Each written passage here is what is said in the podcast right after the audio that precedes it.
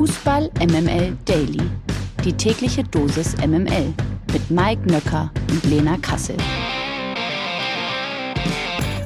Guten Morgen alle zusammen. Heute ist Freitag, der 20. Mai. Das hier ist Fußball MML Daily. Wir gehen in die Schlussphase dieser Woche.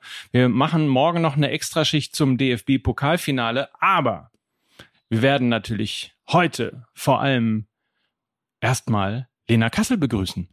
Ja, guten Morgen, Mike Nöcker. Na du? Ich hoffe, dir geht's gut. Ja, soweit. Ja. Ja.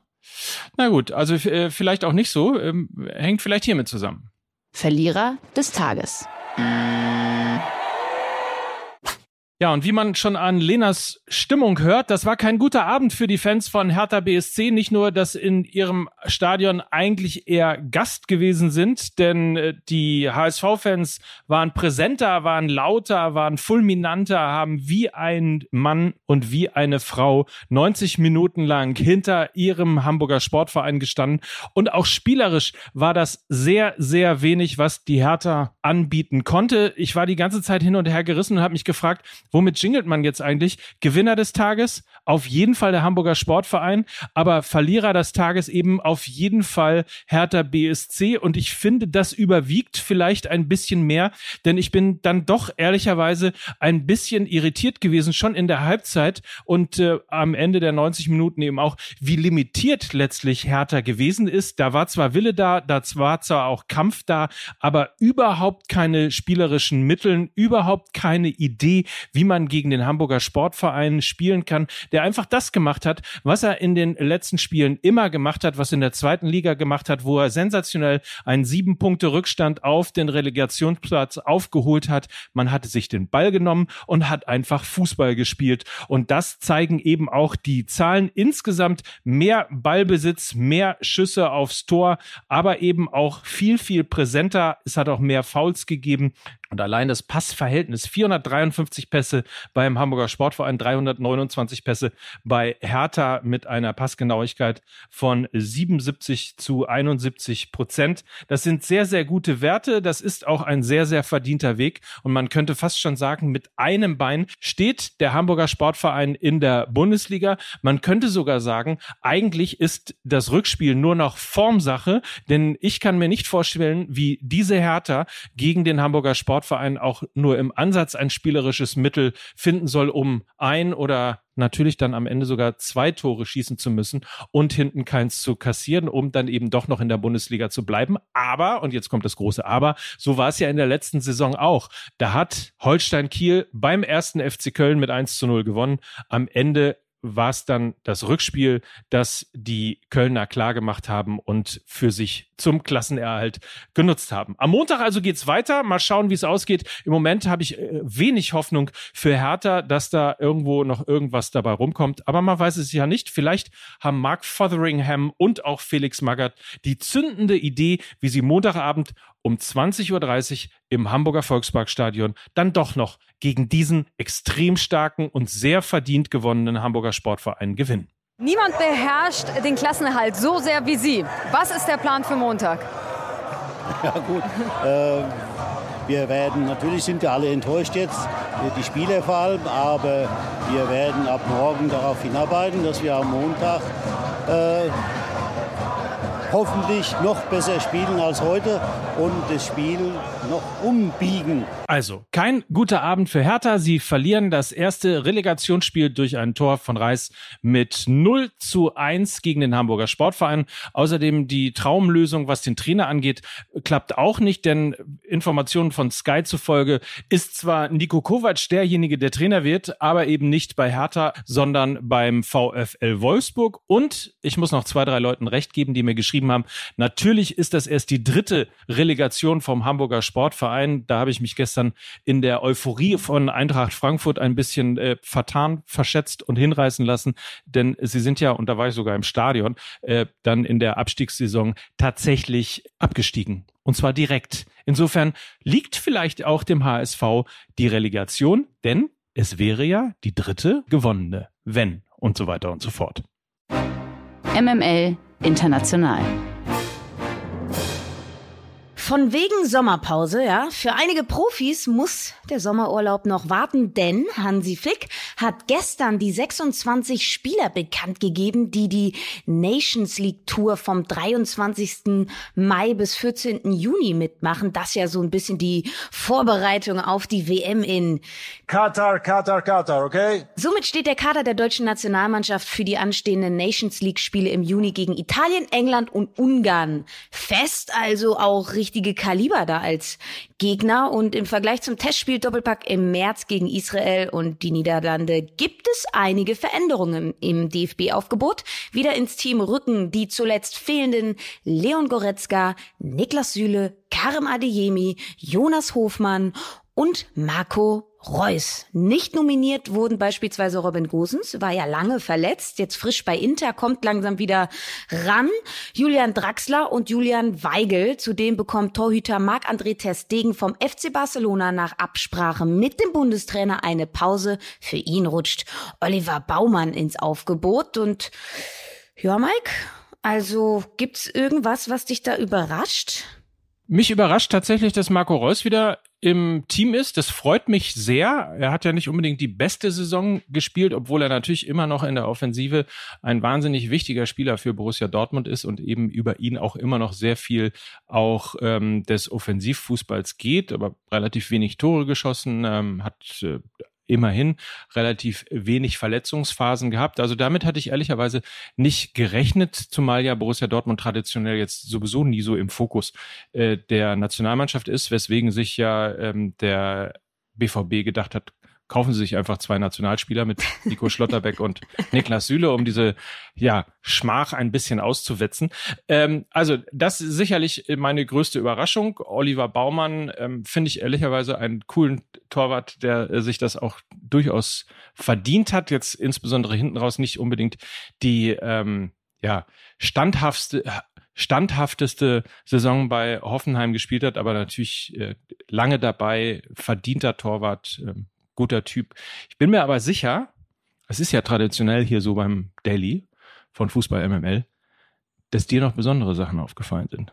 Komm, Lena, rück raus damit. Also Oliver Baumann hat, hat mich tatsächlich überrascht. Ich hätte da eher einen äh, Stefan Ortega gesehen von Arminia Bielefeld. Hätte ich auf jeden Fall mehr Oh, gefeiert. Da hast du völlig recht. ähm, unter Das habe ich völlig vergessen. Du musst Ja, jetzt nochmal sagen, weil- ja, total, hast du völlig recht, unterstütze ich, hast du recht. Und weißt du, wen du auch noch vergessen hast? Da Na? bin ich mir auch äh, sicher, dass du jetzt sagen wirst. Ach, stimmt ja. Na? Ansgar Knauf. Ach, stimmt ja. So, und jetzt kommt dein, dein vielleicht der drittes Ach stimmt ja oder dein viertes. Simon Terodde, wir haben drüber gesprochen, er ist aktuell eben der beste deutsche Torschütze, den wir haben. So ist es. Timo Werner ist es eben nicht. Und Lukas Metscher ist es auch nicht. Von daher wundert mich das schon, dass Hansi Flick sich da nicht mal etwas traut, ihm zumindest jetzt mal die Chance gibt, sich zu zeigen. Im Nachhinein kann man ja immer noch sagen, ja, okay, hat halt nicht gepasst. Es ist so ein bisschen dieses Stefan Kiesling-Syndrom so langsam. Ich wollte es gerade sagen, ich wollte es gerade sagen. Simon Terodde gewinnt den Stefan Kiesling Award für die äh, Nicht-Nominierung in der Nationalmannschaft. Er ist natürlich, muss man dazu sagen, auch noch Zweitligaspieler äh, aktuell, auch wenn sie aufgestiegen sind. Ich glaube, mich nicht dran erinnern zu können, dass überhaupt mal ein Zweitligaspieler nominiert worden ist.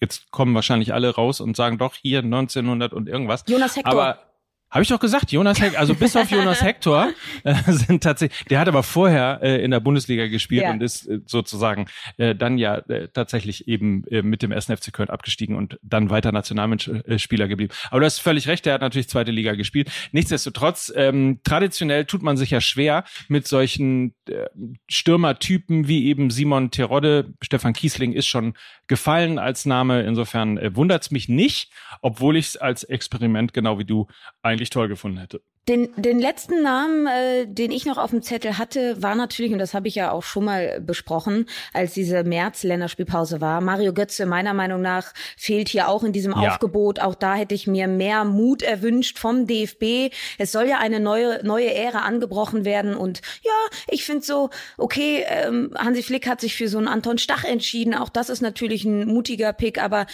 da, da geht meiner Meinung nach noch mehr, gerade auch, weil Mario Götze jetzt nahezu verletzungsfrei geblieben ist, im Gegensatz zu einem Jonas Hofmann, der zwar auch eine fantastische Saison gespielt hat bei Borussia Mönchengladbach, aber eben auch verletzungsgeplagt war. Und ich hätte mir da einfach Mario Götze noch gewünscht. Guck mal, fünf Dortmunder sogar. Karim Adeyemi und Julian Brandt.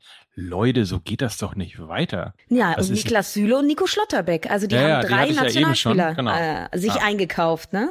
Mann, Mann, Mann. Das ist nicht mehr meine Nationalmannschaft. Der Knaller des Tages. Und den gibt's morgen Abend natürlich auch, und zwar in Berlin. Der SC Freiburg trifft im DFB-Pokalfinale bekanntlich auf RB Leipzig. Mittwoch war ganz Deutschland ja im Eintracht-Fieber. Morgen wird ganz Deutschland dem Anschein nach dem SC Freiburg die Daumen drücken. Minus natürlich der, die RB Leipzig die Daumen drücken. Aber abseits der Sympathien für den Sportclub, was erwartest du für ein Spiel, Lena? Ich glaube, es wird ein sehr, sehr enges Spiel. Die haben sich beide in der Hin- und Rückrunde äh, die Punkte geteilt. Eins zu eins äh, jeweils haben sie gespielt. Und ich glaube, Ah, es wird ein sehr enges Spiel. Vielleicht hinten raus, wenn es äh, eventuell dann zu so einer äh, Verlängerung kommt mit Vorteilen für RB Leipzig, ob der Kadertiefe. Sie können da ja einfach wie am Fließband nachlegen. Das ist das Prunkstück der Leipziger und äh, glaube auch, dass sie in gewissen Teilen auf dem Platz Tempovorteile haben gegenüber den Freiburgern. Das hat man jetzt auch so ein bisschen beim Spiel gegen Leverkusen gesehen, wo die Freiburger äh, ja versucht haben, das Spiel zu machen und dann eben immer wieder ausgekontert worden über den schnellen Diaby, äh, dann hinten raus auch ähm, über Sada Asmun. Und ich glaube, das könnte eben ein Mittel der Leipziger sein, dass sie da auch eher ein bisschen lauern und Freiburg den Ball überlassen. Die mögen das auch nicht so gerne, den Ball Ball zu haben.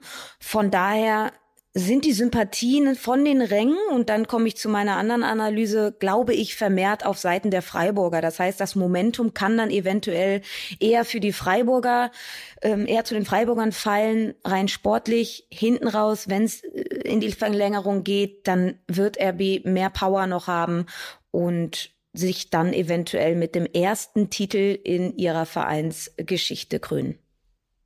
Wahnsinn. Ja, Wahnsinn. Ihr könnt das Spiel in der ARD und bei Sky verfolgen.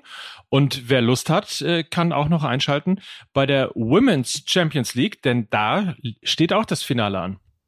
Ja, da spielt nämlich ähm, die Creme de la Creme des äh, internationalen Frauenfußballs im Stadion von Juventus Turin, der FC Barcelona gegen Olympique Lyon. Ich glaube, Olympique Lyon der Rekordfinalist in der UEFA Women's Champions League, aber aktuell das Nonplusultra sind die Barca Frauen, spielen wirklich und ich sage wirklich, schaut euch das mal an, die spielen einen fantastischen Fußball, das macht richtig, richtig Laune. Samstagabend um 19 Uhr auch eine sehr gute Anstoßzeit, endlich mal Primetime, das freut mich auch. Und Primetime gibt es dann eben auch noch heute, äh, denn Relegation. Oh, Zweite oh, Liga. Ja, absolut. Äh, Kaiserslautern gegen Dresden. Ja, das dürfen wir jetzt vergessen. auch nicht mal unter den äh, Tisch fallen lassen. Auch das sicherlich äh, ja ein sehr spannendes Duell. Zwei riesige Traditionsvereine treffen da aufeinander. 20.30 Uhr beginnt das Spektakel heute Abend live auf äh, Sat 1. Also das auch nochmal ja ein kleiner TV-Tipp für euch da draußen. So ist es. Also Spannung, Spannung, Spannung. Das ist das Fußballwochenende. Dazu wünschen wir euch natürlich ein großartiges Fußballwochenende. Und ähm, wo auch immer ihr guckt, wo auch immer eure Sympathien liegen, wir drücken die Daumen, dass ihr eine schöne Zeit habt. So ist es. Also macht's gut. Wir sind noch lange nicht durch mit der Saison. Ihr merkt das. Wir haben noch einiges auf Lager und darüber freue ich mich sehr. Und dementsprechend freue ich mich auch auf die nächste Woche mit euch zusammen. Also viel Spaß. Das waren Lena Kassel und Mike Nöcker für Fußball MML. Tschüss. Dieser Podcast wird produziert von Podstars bei OMR.